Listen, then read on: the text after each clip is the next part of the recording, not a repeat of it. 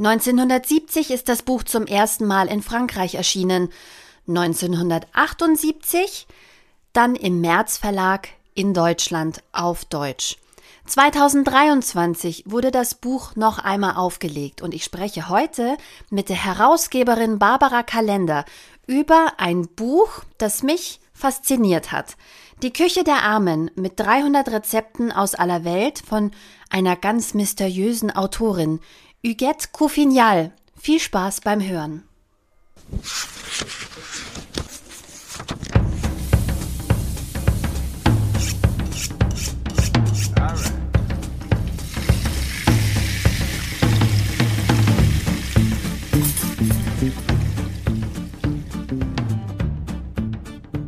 Heute habe ich hier eine ganz besondere Gästin zu einem ganz besonderen Kochbuch. Und diesmal ist es vor allem nicht die Autorin des Kochbuchs, sondern die Herausgeberin.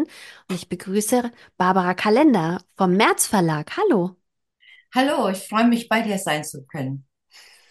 Wir haben uns ja vor, warte mal, zwei Wochen schon getroffen und über dieses Buch gesprochen, aber bei einem Live-Event und zwar in der Schokolaterie und in dem Buchladen Schneefeld und Fräulein Schneefeld und Herr Hund, die leider jetzt sich mit dieser Veranstaltung verabschiedet haben und ihr Geschäft aufgegeben haben.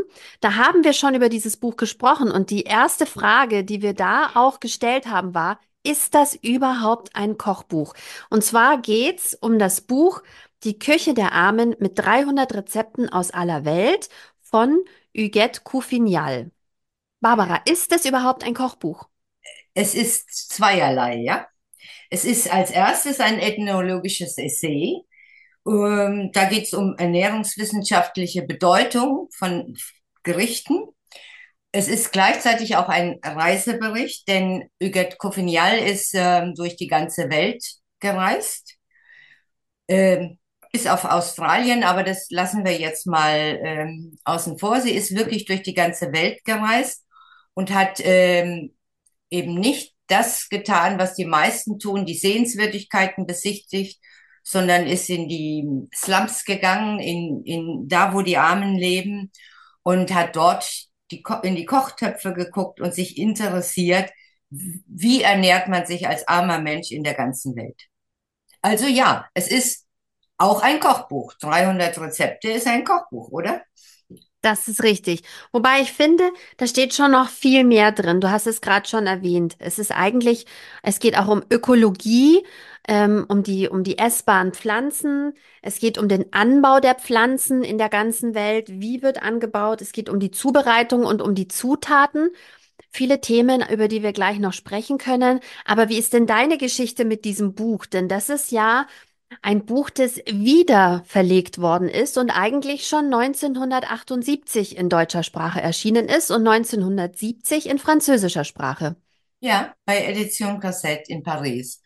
Ähm, die Geschichte ist ganz einfach. Ich äh, bin in den März Verlag, habe angefangen zu arbeiten und ähm, Jörg Schröder, der Verleger, hatte das Buch in einem Antiquariat äh, während seines Frankreich-Urlaubs, vielleicht war es auch geschäftlich, das könnten wir ihn, können wir ihn nicht mehr fragen, äh, gefunden, im Antiquariat gestöbert, hat es entdeckt, gelesen, fand es interessant und hat sich dann äh, eben mit dem fr französischen Verleger ähm, die Rechte besorgt. Dann wurde es übersetzt und erschien 1978 und ich muss sagen, obwohl sehr viele äh, Märzbücher erfolgreich waren, die, dieses Buch war es nicht, weil es nicht in die Zeit passte.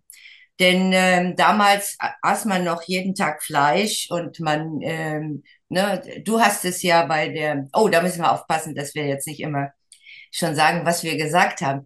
Jedenfalls, äh, du warst es aber doch, die, die vor 14 Tagen sagte, ja, das war doch die Zeit von Bocuse. Denn das, sie hat das Buch in den 60er Jahren geschrieben, wo alle auf ähm, Luxusküche eher und äh, es sollte immer raffinierter werden, die Rezepte. Und während dieser Zeit schrieb sie an einfachen Rezepten. Das stimmt, aber gleichzeitig war das doch auch eine revolutionäre Zeit, wo man sich solidarisiert hat mit den, den, mit den Völkern der Welt und so. Insofern hätte ich gedacht, es trifft vielleicht doch einen Zahn der Zeit oder war das auch die ursprüngliche Idee, dass das vielleicht ganz gut passen könnte deshalb?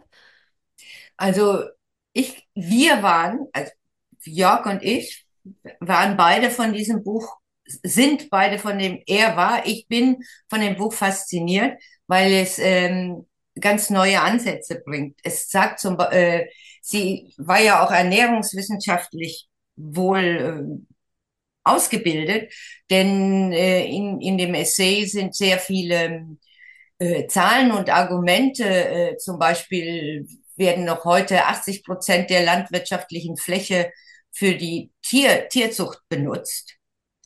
Und äh, die Tiere bringen aber sehr wenig Energie. Also so plädiert sie. Und sie plädiert damals schon, dass man, also eine ganz frühe Ökologin, dass man mit den Ressourcen haushalten soll. Und ähm, dass man eben, und die Armen, die Armen, so habe ich sie verstanden, äh, mussten eben immer schon mit den Nährwe auf Nährwerte achten. Denn die hatten ja, äh, ja den Magen zu füllen und, und äh, satt zu werden. Und Nährwerte kann man sehr viel leichter über Pflanzen zu sich, auf, zu sich nehmen. Oder Insekten. Es steht ja auch in diesem Buch und das finde ich revolutionär und die Faszination teile ich mit dir. Es steht da auch schon drin, dass Heuschrecken einen sehr viel höheren Proteinwert haben und wenn sie gekocht sind, sogar noch viel mehr Protein liefern können und dass Insekten doch eigentlich eine tolle Alternative wären. Und das schon in den 60er Jahren zu schreiben, da bin ich bei der Lektüre wirklich fast vom Stuhl gefallen oder in meinem Fall aus dem Bett. Ich lese immer nachts. Ja, ich auch. Ähm, und, ähm, und dachte, wow, was, was, was ist das für eine Autorin? Ähm, und dann schaue ich hinten irgendwie in die Klappe und denke, wow, da steht jetzt bestimmt ganz viel, was es für eine fantastische Frau war oder ist, wahrscheinlich war. Und dann steht da fast nichts. Es gibt kein Foto und keine Vita der Autorin. Es gibt noch andere Kochbücher, aber ansonsten weiß man nichts. Wir haben uns wirklich bemüht und nicht nur ich, sondern ähm, das, also nochmal, als es 1978, ich komme gleich auf die Vita, als es 1978 im März Verlag erschien, eine Auflage. Nun haben wir das, äh, weil der März Verlag neu gegründet wurde, habe ich es, äh, wir machen Novitäten und Klassiker, habe ich das rausgezogen, weil es mir immer am Herzen lag. Ich koche ja auch äh, Rezepte daraus und habe gedacht, jetzt müsste es doch in die Zeit passen und es ist tatsächlich, es passt in die Zeit. Wir haben die dritte Auflage, wir haben äh, Besprechungen und äh, bitte äh, sieh mir nach, dass ich jetzt nur große Zeitungen nehme, sonst reden wir da die Hälfte der Zeit. Es ist wirklich breit besprochen. Die FAZ hat es gemacht, der Deutschlandfunk hat es gemacht, die Neue Züricher Zeitung berichtete bis zur Zeit. Das mag jetzt genügen und wir haben drei Auflagen und es trifft jetzt wirklich, also das ist jetzt auf den Punkt, dieses Buch. Wo, womit erklärst du dir das? Mit vielleicht einem aktuellen Interesse oder mit vielleicht auch der Faszination, dass man alles schon wusste? Also, dass sich, dass sich die Geschichte wiederholt, ist eigentlich falsch gesagt. Eigentlich, dass wir immer noch die gleichen Themen haben, äh, die äh, Frau Coffinial schon in den 60er Jahren so aufs Tableau gebracht hat. Ah, ich habe die Vita vergessen, aber ähm, okay, jetzt erstmal zu dieser Frage. Das ist, äh, ich, wie, auch in den 80ern gab es ja eben äh, eine große Bewegung, aber da ging es um ähm, auch Umweltschutz, aber auch um äh, gegen Atomkraftwerke äh, und äh, all das. Da waren halt andere Schwerpunkte gesetzt. Und ähm, ich glaube, dass die politisch engagierten Menschen, ähm, das ist natürlich logisch, man kann sich immer nur einer Sache richtig gut widmen. Das war eben der falsche Zeitpunkt. Jetzt äh, geht es um auch Umweltbewusstsein, aber mit Schwerpunkt auf Ressourcen äh, schonen. Ich glaube, auch im Moment haben die Leute so das Gefühl, wenn man persönlich was verändern möchte, dann bedeutet es vielleicht Verzicht. Veganismus ist in, ja. Ähm, viele. Ja, aber entschuldige, aber das ist ja auch Der, der ist ja auch in, weil es, äh, weil es äh, jetzt mittlerweile immer mehr vegetarisch-vegane ähm, äh, Leute gibt, die sich vegetarisch-vegan ernähren und aus gutem Grund. Hm. Aber das ist ja auch eine Rückbesinnung. Ähm, denn eigentlich, und das ist ja auch das Interessante auf dem Kochbuchmarkt gerade, dass diese ganzen Länderküchen, die bieten das ja alle schon. Also wenn man in die Mittelmeerküche guckt zum Beispiel, dann ist ja das Fleischgericht nicht der Standard, sondern eher die Ausnahme. Und ähm, die Ernährung ohne Fleisch und vielleicht sogar ohne Milch und, und Eier ist ja eigentlich der Standard. Das ist der, die normale Küche. Ich denke da gerade sogar an ein äh, veganes Buch, das heißt immer schon vegan. Es gibt gerade alles äh, persisch vegan, äh, syrisch vegan, türkisch vegan, griechisch vegan, gibt's alles, ja. Ja. Ähm, und, ähm, und dieses Buch ist natürlich dann noch ein Puzzlestück der Rückbesinnung sozusagen, wo man auch noch mal gucken kann, okay, wo sind denn die Ernährungsbasics vielleicht sogar? Also was ist das the bare minimum? Wo, wo fängt Ernährung an? Und die fängt ja beim kleinsten gemeinsamen Nenner bei den Armen an. Ja, und äh, Hungersnöte. Also ich meine, auch die deutsche Küche war keine Fleischküche.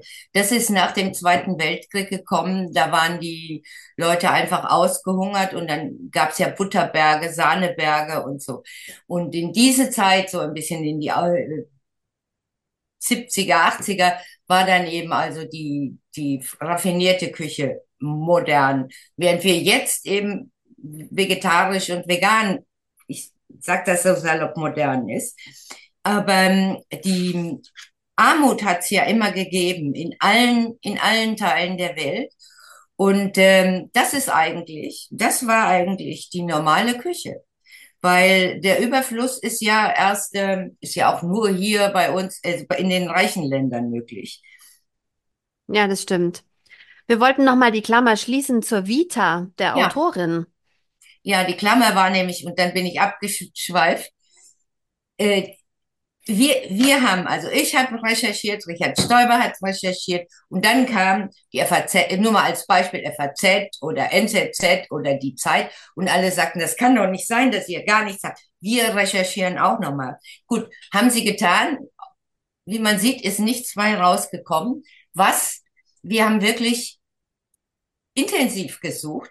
Aber ich bin dann, ich habe ja eine große Kochbuchsammlung. Ich habe dann mal in den älteren Kochbüchern, also ich rede nicht von den heutigen, sondern eben aus den 60er Jahren. Das ist ja die Zeit, wo sie recherchiert und geschrieben hat. Ich komme gleich auch noch ein bisschen was wissen wir ja doch über ihr Leben. Jedenfalls in den früheren Kochbüchern gab es auch kein Foto von der von einem Kochbuchautor oder einer Autorin und es gab eigentlich, war auch nicht Sitte, eine Vita zu bringen. Ich habe länger darüber nachgedacht. Das liegt wohl daran, dass man dachte, dass Kochbuchschreiber keine originell, also nicht originelle Texte geschrieben haben, denn die, über eines sind wir uns ja klar. Alle alle Kochbuchschreiber schöpfen aus einem Topf. Ne? Das ist ähm, Allgemeinwissen. Die Rezepte existieren seit äh, Jahrzehnten, Jahrhunderten. Und insofern hat man das vielleicht bei Quasset nicht, nicht für nötig befunden. Und auch bei anderen Kochbüchern nicht. Das ist meine Erklärung. Hm.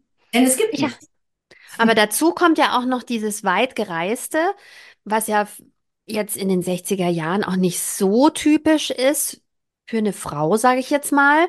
Überhaupt für Menschen im Allgemeinen in den 60er Jahren war weit gereist zu sein. Also wir sprechen hier von einmal um die ganze Welt und die Taschen weiß ich nicht, ob voller Geld, aber sie ist sehr weit gereist und rumgekommen, hat in die Töpfe geguckt der Menschen, vor allem der Armen, hatte also Zugang zu Verkehrsmitteln, hatte Zugang zur Welt und hatte irgendwie auch Zugang zu den Ärmsten. Also würde man in den 60er Jahren reisen, wäre das ja immer auch elitär gewesen und man hätte wahrscheinlich auch eher elitäre Kontakte gehabt, ja, in einem schönen Hotel dann oder so. Aber dann eben im Slum zu stehen und da irgendwie auf die Feuerstelle zu schauen, es muss eine besondere Person gewesen sein. Es muss eine besondere Person gewesen sein, denn sie, sie ist ja ähm, in Afrika gewesen und äh, hat war dabei, während ein Elefant gejagt und geschlachtet wurde. Das ist eins meiner ähm, anschaulichsten Be Berichte, weil sie nämlich äh, äh, erzählt, dass, dass, der, dass die Fleischmenge so groß ist, dass man mit Trommeln die anderen äh, äh, Menschen aus den anderen Dörfern äh, ruft und sagt, kommt, esst mit.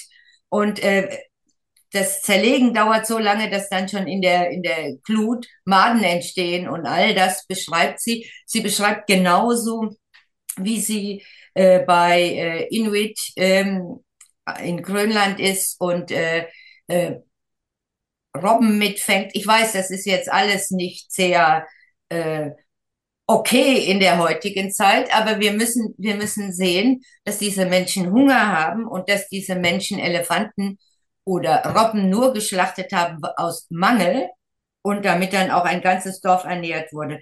Also sie beschreibt, wie, wie sie dann diesen Speck mit isst und wie der zubereitet wird. All diese Rezepte werden wir natürlich nicht nachkochen wollen, aber sehr, sehr interessant. Oder sie ist bei den, äh, in den, äh, in Russland äh, reist sie mit Nomaden und wie, wie die dann eben immer wieder ihre Zelte abbauen und äh, in den, in den, ähm, äh, jetzt weiß ich nicht, ob Ziegen- oder Schafsfällen dann die, die Milch äh, lagern und wie das funktioniert. Das ist schon sehr spannend, zumal es aus den 60er Jahren sein muss, denn das Kochbuch ist 1970 erschienen. Und vieles, glaube ich, gibt es heute gar nicht mehr. Ich glaube auch, man muss es als Zeichen seiner Zeit sehen. Es ist ein Blick auch zurück, obwohl einem, obwohl die, die drängenden Probleme der Welt, die sie alle schon erkennt, immer noch die gleichen sind. Also auch da äh, bezieht sie sich auf koloniale Strukturen von Monokultur, ähm, die den Menschen eigentlich die Lebensgrundlage äh, rauben. Das ist immer noch die Realität und, und präsent, dass Menschen denken, sie müssten ähm, nur ein Getreide anbauen und dann eben nichts für sich selbst haben, wenn eine Missernte ist, dann eben gar nichts, gar nichts haben. Das ist, das steht alles schon in diesem Buch. Das sind immer noch die drängenden Themen der Zeit. Aber es ist genau der richtige Zeitpunkt, Barbara, damit ich meine Theorie noch mal kurz anbringen kann. Denn meine Theorie, ich habe sie ja vor zwei Wochen schon geäußert, ist Huguette Couffignal ist vielleicht gar keine Frau. Vielleicht will uns dieser Name in die Irre führen, sondern eigentlich ist Huguette ein Mann. Das ist ja oft passiert, dass ähm, Frauen unter Männernamen und Männer unter Frauennamen schreiben, passiert die ganze Zeit und damals noch viel mehr. Und ähm, es ist ein Spion oder Diplomat gewesen, der vielleicht ein großes Interesse hatte an, ähm, an Lebensmitteln. Oder es war die Frau von den Diplomaten oder einem Spion und die hatte dadurch die Möglichkeit, die ganze Welt zu bereisen und ähm, eben sich aus Interesse diese ganzen Sachen anzuschauen und hatte auch die Zeit und Muße, das alles aufzuschreiben. So, die Klammer ist geschlossen. Das ist meine Theorie. Ich, die kann das, auch einfach so stehen bleiben. Niemand kann es anders beweisen und ich habe es gesagt. Ja, das macht natürlich äh, das Buch noch interessanter. Ähm, zu den, äh, da war jetzt eben irgendeine Klammer zu den ähm, zu den Pflanzen, da wollte ich noch mal an, anführen, was ich vorher auch nicht wusste. Muss es kurz ablesen. Also es gibt 250.000 Pflanzen, die bekannt sind auf der Welt. Davon sind 30.000 Pflanzen essbar. Und ich frage dich, das weißt du ja zwar schon, Christiane, aber wie viel Pflanzen essen wir Menschen? Von den 30.000 genießbaren. Ah, ich glaube, es waren 3000, oder? 150 werden nur ah. gegessen.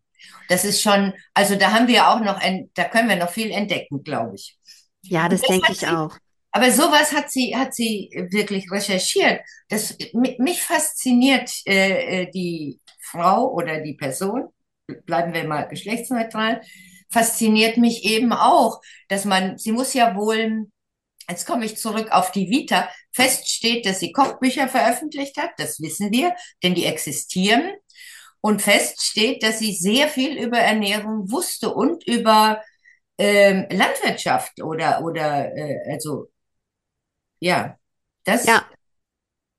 Und ich finde gleichzeitig auch ein Talent zum Schreiben. Also entweder die Übersetzung ist so grandios gut, aber ich finde, das ganze Buch ist unglaublich kurzweilig geschrieben und spannend wie ein Krimi. Also wenn sie wirklich ausführlichst zum Beispiel über Brot und Brotbacken in der ganzen Welt erzählt. Also das, das, das Grundlegende ist ja Getreide.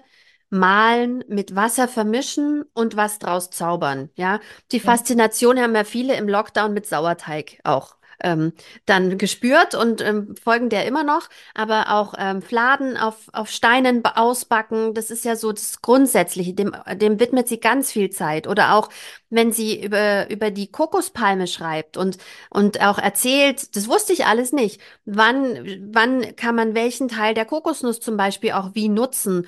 Das, und was macht man mit dem Rest der, der Pflanze? Das fand ich hochspannend. Und sie sagt auch, die Menschen, die dazu Zugang haben, also die praktisch noch ursprünglich leben, haben eine ganz andere Art von Armut als die Menschen, die diese Ursprünglichkeit verlassen, hin in Richtung, nennen wir ja, es Zivilisation. Ja. ja, ja, alle Städter leben schlechter.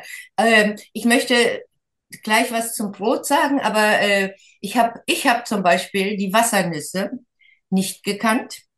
Die Mhm. Wassernüsse, schreibt sie, war ein Grundnahrungsmittel seit der Frühstein, Frühsteinzeit. Und sie wurden damals in den Sechzigern noch auf den Märkten in Frankreich. Ich kann mich nicht an deutsche äh, Märkte erinnern. Wassernuss. Das sind äh, Wasserpflanzen, die so ähnlich wie Seerosen äh, im, im, im, im Teich wachsen und unten bildet sich dann der Samen. Das ist dann die Wassernuss. Die wird geerntet und ähm, also wir würden sie heute im Backofen äh, garen. Die Steinzeitmenschen haben es sicher einfach ins Feuer, in die Glut geworfen. Und es ist ein, ein, äh, ein äh, Nahrungsmittel, was extrem viele äh, Nährstoffe und Vitamine und also äh, lebenswichtig war. Und die ist aber mittlerweile, ich habe das nämlich dann recherchiert und da komme ich nämlich mal auf die Fußnoten. Das Buch ist tatsächlich so gut geschrieben, aber es war natürlich auf dem Stand von 1970 und ich habe ähm, ziemlich lange daran gearbeitet mit 141 Fußnoten, um es zu aktualisieren. Und in einer der Fußnoten steht eben auch, dass die Wassernuss seit 1987 in Deutschland gefährdet ist und also nicht mehr, also quasi gar, gar nicht mehr vorkommt, nur noch in botanischen Gärten. Da wären wir bei den 150 essbaren Pflanzen bei 149, was Ja, eigentlich ziemlich traurig ist. Ja, aber Und sie lässt leicht anbauen. Wir zum Beispiel, du und ich, könnten Samen kaufen und die einfach irgendwo in Tümpel werfen, dann würden die angehen. Das ist vielleicht mal ein Appell. großartig oder in die, in die Regenwassertonne oder sowas. Ja, Das, weiß ich nicht, wie, wie die wuchern. Okay, mach du deins, ich würde sie in, Teiche werfen. Sehr gut. Also Berliner, wenn ihr, ihr irgendwo komische Pflanzen im Teich findet, das könnte sein, dass äh, Barbara Kalender in eurer Nähe lebt und Wassernüsse ausgesät hat. Man weiß es nicht. Es gibt sehr viel Wasser in Berlin. Da gibt es viele Möglichkeiten. Sag mal, meine Liebe, ich möchte kurz, weil das ja ein Kochbuch-Podcast ist, über, über äh, Rezepte äh, äh, sprechen, weil ähm, die sind eben alle aus dem Mangel geboren, aber man kann sie natürlich jederzeit mit Fleisch anreichern, wenn man möchte. Ich meine, das ist ja eben, ne, das kann man, kann ja jeder halten, wie er will, oder er bleibt vegetarisch. Sie dauern in der Regel Zubereitung nicht mehr als eine halbe Stunde, alles leicht nachzukochen. Äh, und äh, ich wollte dich fragen, weil ich habe auch ein Lieblingsgericht. Welches ist dein Lieblingsgericht daraus? Also, ähm, ich habe verschiedene Sachen gesehen, die ich alle ähm, auch teilweise aus anderen Büchern schon kannte und ähm, schon nachgekocht habe. Nach unserem Event vor zwei Wochen gehört aber auf jeden Fall der griechische Joghurtkuchen dazu, muss ich sagen, weil ähm, auch wenn die Das Daniela ist Zito. Das findet ihr unter Zito. Entschuldige. Genau. Es ist, Moment, ich habe es mir rausgeschrieben, Seite 355. Daniela war leicht überfordert und meinte, die Mengenangaben sind total blöd. Aber es ist ein klassischer Tassenkuchen, Leute. Also Menschen, die ältere Kochbücher schon mal getestet haben, kennen Tassenkuchen.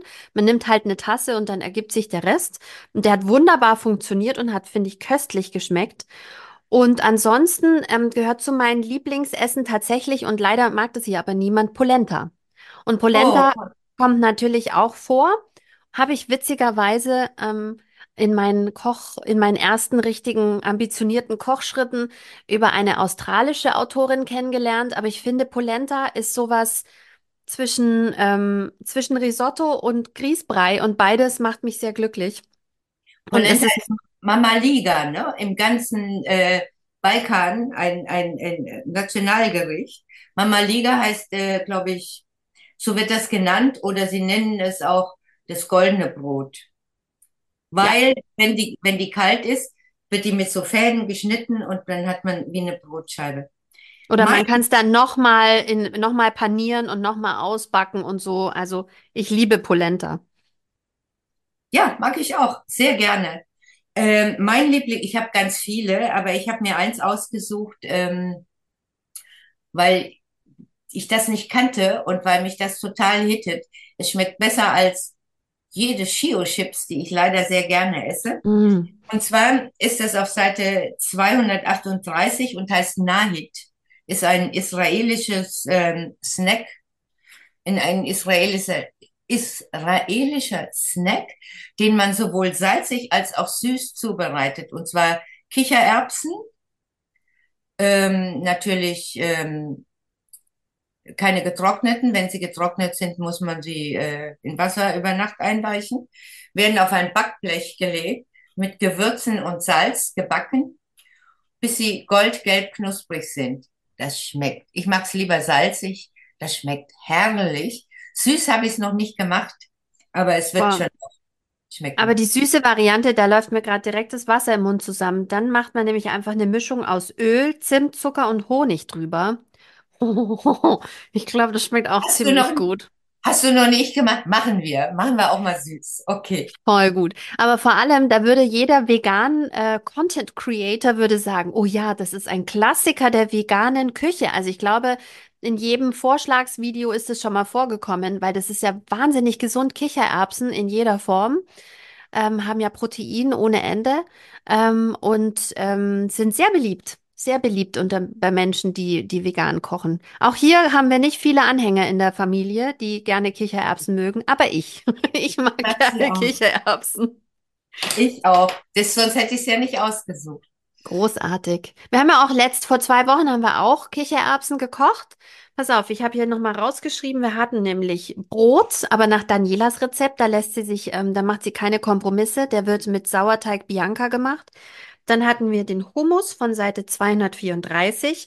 Wir hatten eine mexikanische Gemüsesuppe von Seite 181. Da hat Daniela auch frech einfach ein paar Kichererbsen reingeschmissen.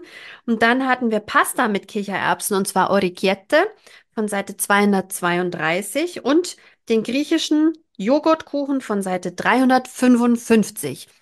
Und Pasta ist ja auch etwas sehr Grundsätzliches. Also auch das ja eigentlich arme Leute-Küche. Es ist Wasser, es ist Mehl. Die Luxusvariante hat Eigelb, aber viele machen Pasta einfach ohne Ei, funktioniert genauso gut. Und die Herausforderung ist dann, es in eine schöne Form zu bringen. Und ich finde, das ist das Spannende eigentlich an den Rezepten. Das sind alles ziemlich einfache Zutaten. Du hast schon gesagt, die Rezepte lassen sich so schnell machen. Ich liebe ja schnelle Rezepte. Wer hat schon viel Zeit? Also ich liebe das auch lange zu kochen, aber noch viel gern lieber mag ich es, wenn was Tolles entsteht in kurzer Zeit. Und es sind schnelle Rezepte. Man sieht faktisch schon Großfamilien um den Topf rennen, während es gekocht wird, vor dem inneren Auge zumindest. Und ähm, was ich daran so spannend fand, war, dass man ja meinen könnte, in dieser breiten, äh, in dieser großen Bandbreite von, von armer Küche, also wir reden hier von Menschen essen Gras, Menschen essen Erde. Es wird Die über Rezepte Erdeessen auch, gesprochen.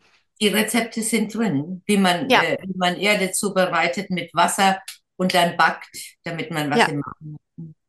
Bis hin zu Rezepten mit Fleisch, was ich jetzt einfach mal sagen würde, ist wahrscheinlich das, das großzügigste und, ähm, und äh, reichste Essen im Buch. Also wenn Eier, wenn Fleisch, wenn, wenn tierische Produkte dabei sind im weitesten Sinne, die sind natürlich auch dabei. Das gibt's natürlich auch bei armen Menschen, wenn auch vielleicht nicht oft.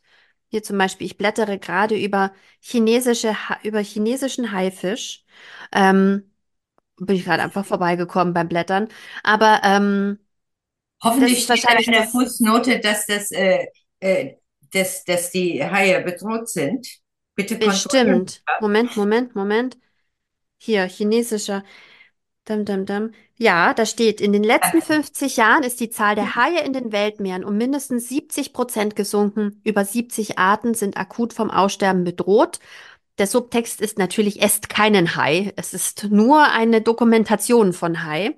Aber ähm, die Bandbreite ist so interessant. Und was ich dabei eigentlich als Klammer sehr groß gesehen habe, war, man würde ja meinen, das wäre ein langweiliges Buch. Ja, also wahrscheinlich essen die Menschen auf der ganzen Welt sehr spartanisch. Man stellt sich dann immer Bilder aus dem Fernsehen vor, wo Menschen aus Schüsseln Reis mit nix essen, so.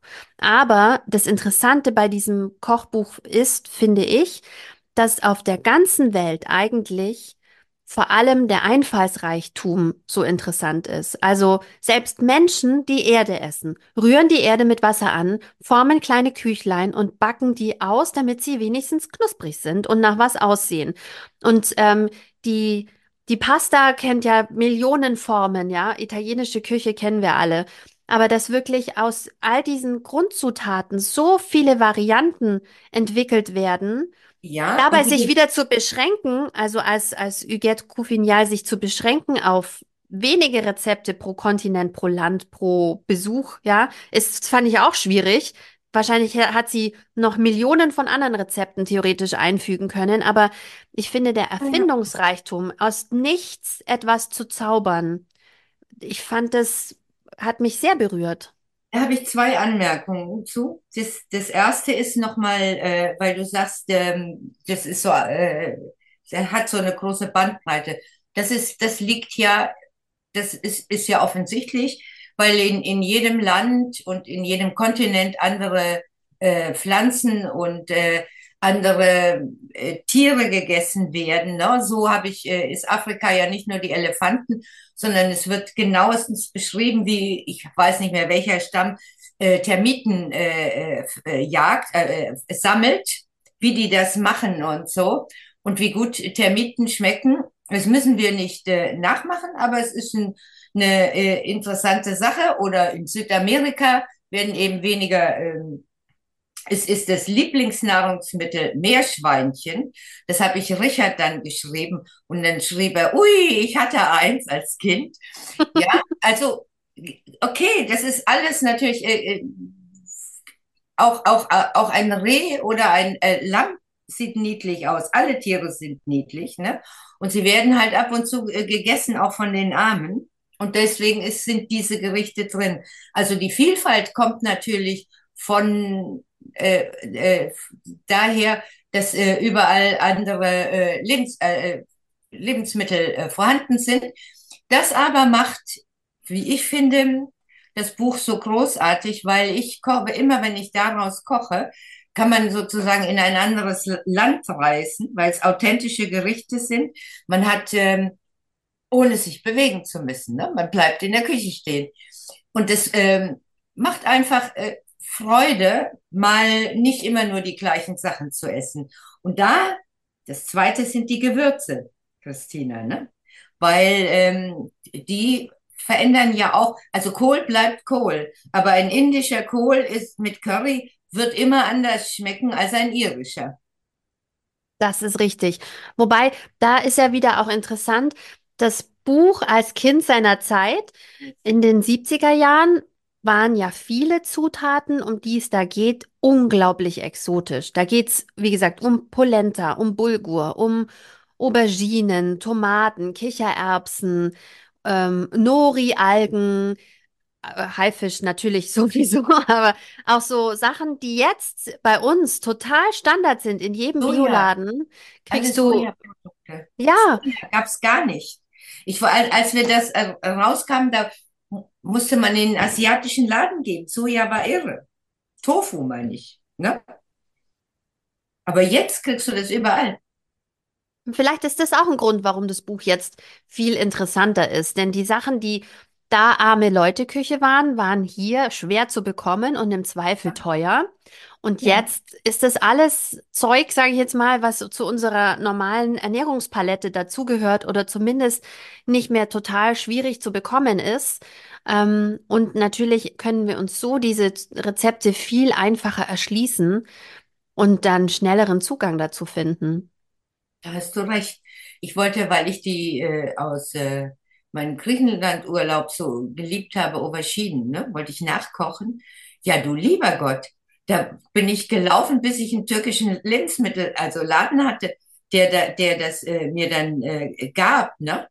Äh, da, da gebe ich dir recht. Das war halt auch wirklich noch schwer zu, zu bekommen Ich kann damals. mich auch erinnern, mein Bruder war damals im Türkei-Urlaub und kam zurück und fand diese, diese geschmorten ähm, oder gegrillten Auberginen auch so toll und kam dann an mit Auberginen und die ganze Familie so, oh, was ist das? Und dann hat er irgendwie so eine so eine Blechplatte genommen. Also statt die in den Herd, in den Grill zu schieben, hat er dann versucht, es auf der Herdplatte irgendwie zu reproduzieren, was die da so gegrillt haben.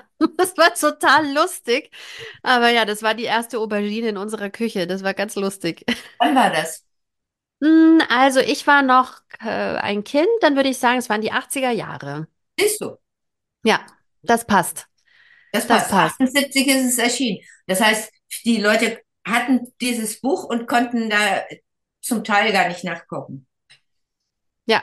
Oder vielleicht war die Hürde da auch noch ein bisschen größer. Ich meine, die exotischeren, sage ich jetzt mal, Restaurants waren da ja erst so auf dem Vormarsch. Also für uns war das damals was ganz Besonderes, türkisch essen zu gehen. Wir sprechen hier nicht von Kebab, sondern bei uns auf dem Land gab es türkische Restaurants. Ja, ähm, wo man richtig, also richtig türkisch essen gegangen ist, so mit Hinsetzen und mit tollen Sachen. Und ähm, das habe ich in ganz toller Erinnerung. Und Türkisch und Italienisch war ja und Griechisch war ja nur der Anfang sozusagen von Länderküchen, die ja, überhaupt versucht haben, hierher nach Deutschland ähm, zu kommen und uns verschiedene Genüsse vorzustellen. Und ich sage jetzt mal so, der geneigte Mensch kann ja heute sogar hier ländlich, wie ich wohne, einmal alles essen. Man- Manchmal ist es halt ein bisschen schwieriger als bei dir in Berlin. Da gibt's ja alles an jeder Ecke. Aber man kann überall eigentlich die ganz unterschiedlichsten Sachen essen. Und dadurch erschließt sich wahrscheinlich das Buch jetzt einem auch viel, viel mehr. Danke. Ich glaube, das ist es. Ich wollte aber nochmal sehr lobend eingehen auf die Fußnoten. Du hast sie schon erwähnt, die schwer recherchierten vielen Fußnoten. Die finde ich übrigens dieses Buch unglaublich bereichern, weil A, ähm, diese wirtschaftlichen Daten teilweise auch, also Ernährungsdaten auch, die sie mit in das Buch einpflicht, ähm, zum Beispiel wie hoch der Milchverbrauch in bestimmten Ländern ist. Das hat sie alles mit angegeben, um dass man einfach auch mal so ein Gefühl dafür bekommt, wie viel steht den Menschen in verschiedenen Ländern grundsätzlich zur Verfügung. Das wurde nochmal ähm, aufgegriffen und aktualisiert mit ähm, aktuellen Daten, damit man auch nochmal den Zeitsprung machen kann. Damals war es so, im Vergleich zu unserer zivilisierten Welt war Südamerika zum Beispiel auf diesem Stand und jetzt ist es auf diesem Stand und wir sind aber trotzdem nochmal einen ganzen Schritt weiter gesprungen und unser Konsum hat sich nochmal potenziert. Das finde ich hochinteressant. Ja, aber es ist auch, äh, es hat sich auch Armut oder Kindersterblichkeit verändert. Ähm, zu dem Zeitpunkt auf Seite 9, also gleich auf der ersten Seite, beginnt sie ja mit den Armen, den Geschlagenen und Zerlumpten. Und äh, da hat sie in Fuß, äh, äh, erwähnt, dass in Indien damals die Kindersterblichkeit noch um 30 Prozent lag, ne? Die ist ja heute nur glücklicherweise nur noch drei Prozent. Das bedeutet ja aber nicht, dass nicht woanders weiterhin eine hohe Kindersterblichkeit gibt. Es, äh, Armut verschiebt sich eben auch. Mhm. Ja. Ja, das stimmt. Und was ich aber auch interessant finde, ist, dass ähm, teilweise nochmal Sachen nachrecherchiert wurden, dass teilweise sehr praktische ähm, Hinweise sind. Die auf Brücken schlagen zum Beispiel. Äh, ich sage mal hier Seite 130 zum Beispiel, indischer Kitschri wird er hier geschrieben. Und in der Fußnote steht dann, dass er eben auch Kichari, Kichi, Kichdi, Kichadi, afghanischer Kichari, dass, dass man da nochmal so ein bisschen ähm, erklärt bekommt, ah nein, doch, das ist das, wovon du schon mal gehört hast oder was du schon mal ausprobiert hast im ayurvedischen Kochbuch. Und dann schließen sich so manche Kreise auch. Ja, das ist sowieso, das war sehr, sehr schwierig mit den Schreibweisen. Alleine schon ähm, ne, Reis, Pilavi heißt äh, Pilau und in, da, da hat man äh, zehn verschiedene ähm, Schreibweisen oder es gibt äh, solche ähm, äh, äh, Klöße, die heißen mal so, mal so, mal so. Ich möchte aber auch die Zuhörerin oder Zuseherin, das war gegendert, ne? Zu wenig Pause, äh, doch auch aufmerksam machen, dass, ähm, dass eben die Rezepte nicht in diesem üblichen äh, Gramm- oder äh, Milliliter-Bereich sind, sondern das ist so geschehen, wie meine Mutter auch gekocht hat. Ich wollte bei meiner Mutter kochen lernen. Und dann hat die da Kuchen gebacken und dann sagte sie, da nimmst du halt. Na, du siehst doch, was ich nehme, nimm halt. Ähm, die Couffignal hat Folgendes gemacht, je nachdem, wo sie war. Es gibt Milliliterangaben, es gibt Grammangaben, es gibt Tassenangaben, es gibt gar keine Angaben. Und äh, als, als das fast fertig war ich, und ich dachte, uff, geschafft, gucke ich noch mal so rüber, da fiel mir das überhaupt erst auf. Und dann habe ich mit Richard mich hingesetzt, habe gesagt, was machen wir denn jetzt? So, wie, woher soll ich wissen, wie viel man davon in Afrika benutzt, von diesem äh, Getreide? Und dann sind wir da übereingekommen, dass wir das Original lassen, denn ähm, man sieht ja, dass Couffignal auch sehr sorgfältig war mit, mit Zahlen in, in dem Essay. Und sie hat wohl bewusst darauf verzichtet, weil man das wahrscheinlich dann auch wirklich, wenn da jemand einfach so eine Hand nimmt, dann gar nicht abmessen kann, wie viel es ist. Mhm. Also es, mal gibt's Mengenangaben, mal nicht. Das ist also ein ungewöhnliches Kochbuch. Ich finde, es ist ein abenteuerliches Kochbuch. Und ähm, wie du schon gesagt hast, es nimmt einen eigentlich mit durch Raum und durch Zeit. Also man schaut zurück, man schaut trotzdem durchs Brennglas auch in die Gegenwart, weil viele der Missstände, die da drin stehen, die gibt's immer noch. Ähm, und gleichzeitig schaut man einmal um die ganze Welt und kann sich einmal durch die ganze Welt kochen. Und wer da nicht so abenteuerlich ist, dass er sagt, ähm, ich koche hier zum Beispiel gefüllte chinesische Hörnchen und nehme zwei Eier, eine Tasse Mehl oder eine Dreivierteltasse Stärkemehl, Wasser und Salz. Ja. Und dann schaue ich mal, was passiert. und es passiert immer was, ne? Ja. Ich habe zum Beispiel, und übrigens Unfälle beim, beim, beim Kochen sind auch, ähm, manchmal entsteht dadurch, also manchmal muss man es wegwerfen, ne? Das ist schon klar. Manchmal entsteht aber auch was Neues. Ich wollte zum Beispiel mal Semmelknödel machen, weil ich die gerne esse und hatte nicht genügend trockene Semmeln.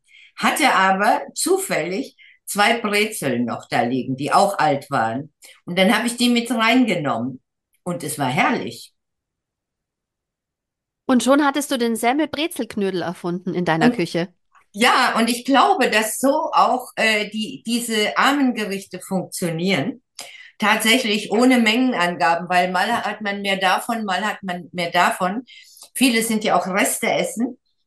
Man, man guckt halt, was ist da und dann nimmt man das. Ja.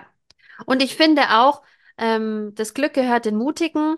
Ähm, das geht ja den, den Menschen, die nichts haben, genauso, dass sie was zaubern müssen. Und man selbst in der Küche wird hier auch ermutigt, einfach mal was auszuprobieren und einfach mal drauf loszumischen. Und ähm, ich finde überhaupt, es gibt so viele durchgedachte und abgewägte äh, Mengenangabenrezepte und da hast du trotzdem mal ein Ei, das ist kleiner als das andere und dann ist der Teig zu nass oder zu trocken und dann musst du deine Hände anfeuchten oder noch mal ein kleines Händchen Mehl drüber streuen. Also wer ganz ohne Gefühl kocht, der hat vielleicht das größere Problem als der oder die äh, mit ein bisschen Gefühl rangeht und auch seiner Intuition folgt und, und sich da mal so durchprobiert.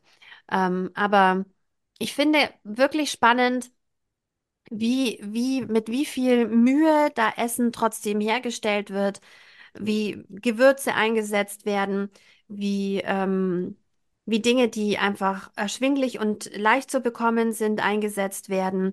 Und ähm, in der Vorbereitung zu unserem gemeinsamen Abend hatte ich nämlich nochmal geguckt, weil ich dachte, Mensch, aber in der Bedürfnispyramide, die es ja immer gibt, da gibt es auch die Grundbedürfnisse, das ist äh, Unversehrtheit und Ernährung.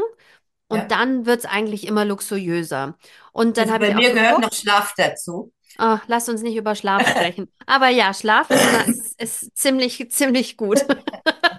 Als, als Mutter von drei Kindern sage ich, es ist im Luxussegment bei mir. Aber gut. Okay, Mhm. Aber ähm, dann habe ich nämlich nachgeguckt und habe gesehen, okay, es gibt zum Beispiel die Existenzbedürfnisse, die Grundbedürfnisse, die Kulturbedürfnisse und die Luxusbedürfnisse in einer Definition von Bedürfnispyramide.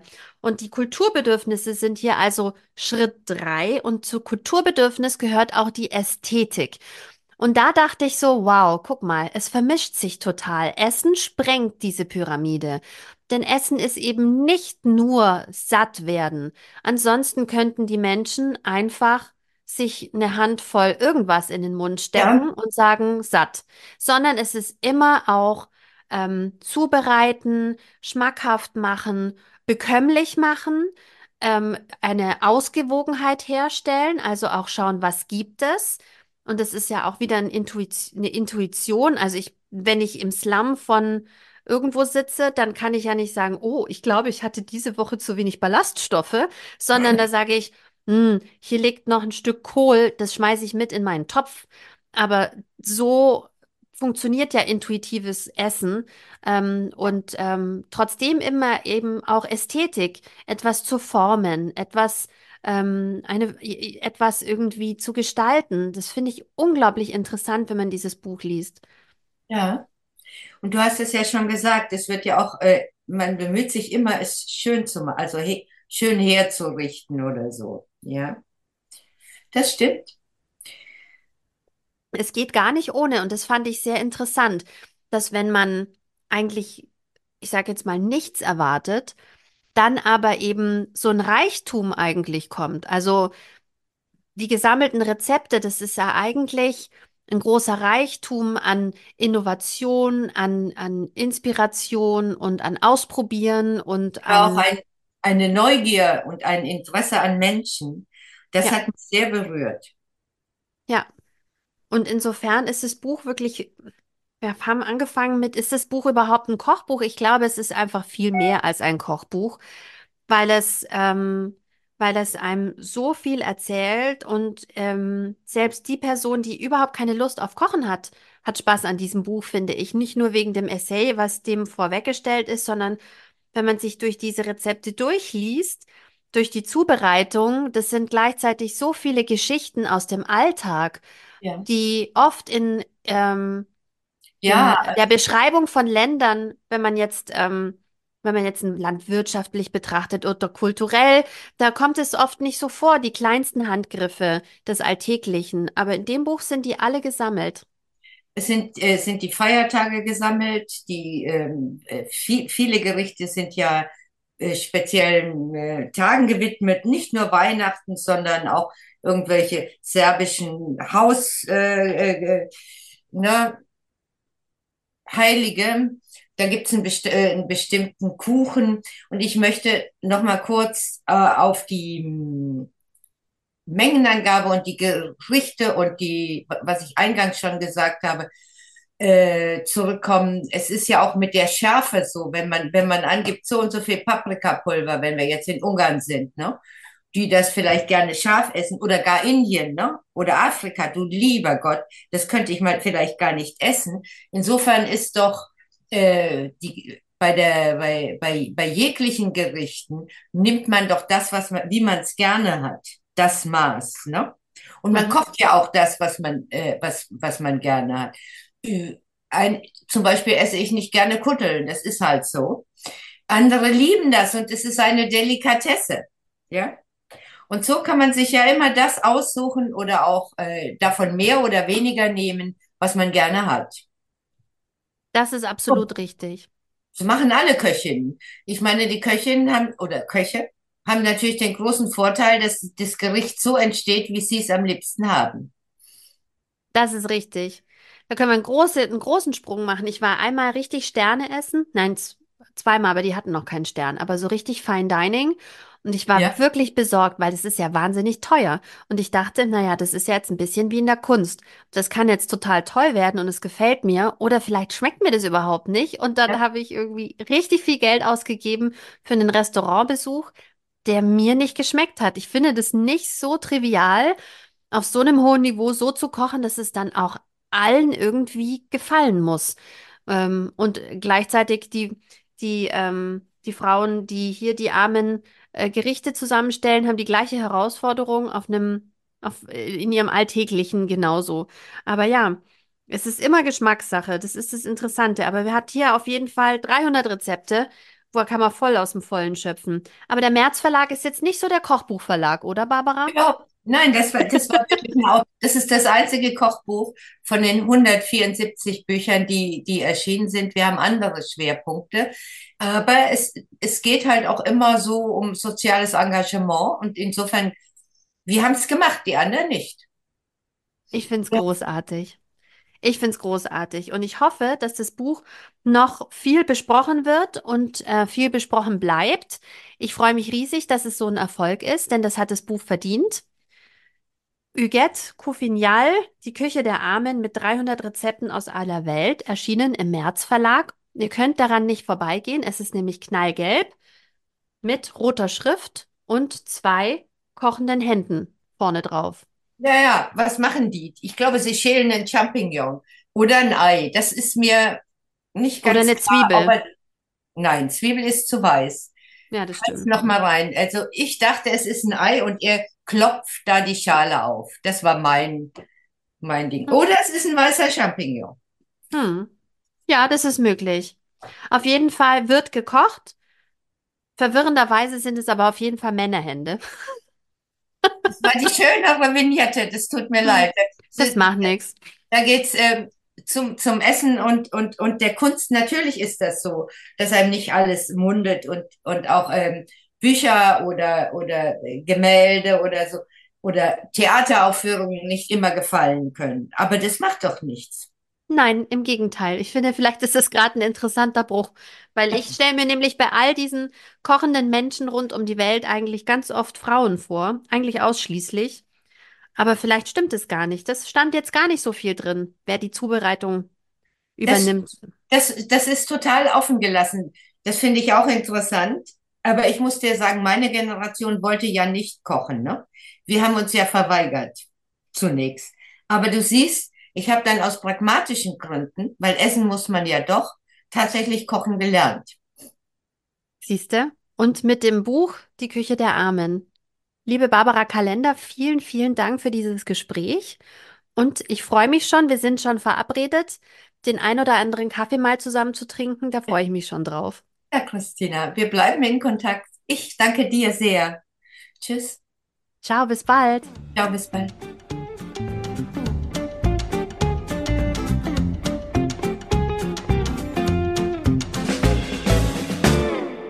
Das war der Kochbuch-Podcast. Wenn er dir gefallen hat, dann hinterlass doch bitte eine positive Bewertung oder einen Kommentar auf der Plattform deiner Wahl. Der Kochbuch-Podcast ist eine Produktion von Studio CBH. Redaktion, Moderation und Produktion Christina Häusler. Vielen Dank fürs Zuhören.